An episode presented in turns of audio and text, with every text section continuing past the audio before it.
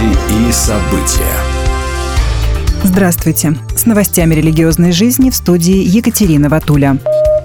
28-30 ноября в Праге состоялась очередная министерская конференция Международного альянса религиозной свободы. Основной темой была заявлена свобода религии при авторитарных режимах. По информации организаторов, во встрече приняли участие более 200 делегатов из 77 стран мира, среди которых был ряд высокопоставленных государственных деятелей и представителей религиозных организаций. Участники встречи отметили, что авторитарные правительства культивируют нетерпимость, подрывая международно признанные права человека, демократии и верховенство закона. В числе нарушителей были названы Иран, Китай и Россия. В своем комментарии МИД Российской Федерации обвинил в ангажированности конференцию Международного альянса религиозной свободы и отметил, что такие заявления не ведут к улучшению ситуации с правами верующих по всему миру.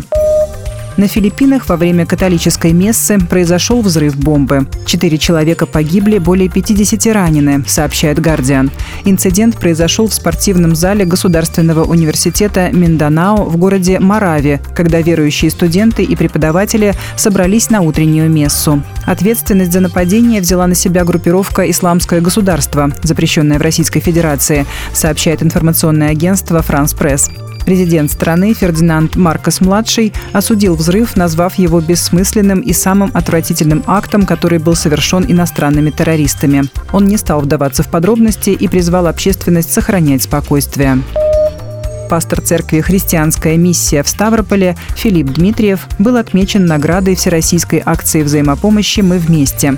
Полномочного представителя начальствующего епископа РосХВЕ наградили как активного волонтера. Торжественная церемония состоялась 30 ноября. Филиппу Дмитриеву вручили благодарность за неравнодушие, активное участие и организацию мероприятий в поддержку беженцев, мобилизованных и их семей.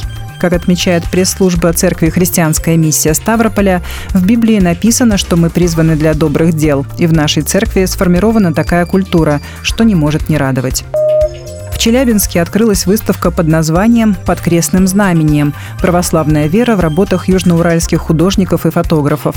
Она проходит в мультимедийном парке «Россия. Моя история» и посвящена духовной культуре края, сообщает JNC News.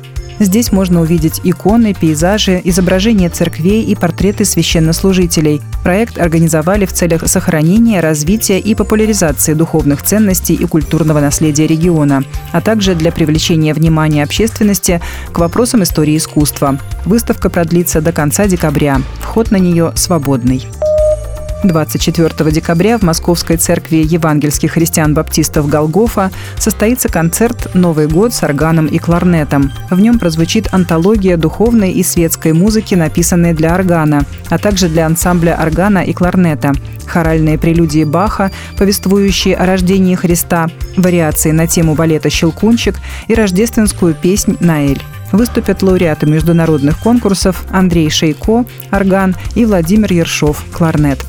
Как отмечается в анонсе, исполняемые музыкальные произведения, несомненно, подарят слушателям незабываемое впечатление и долгожданное новогоднее настроение.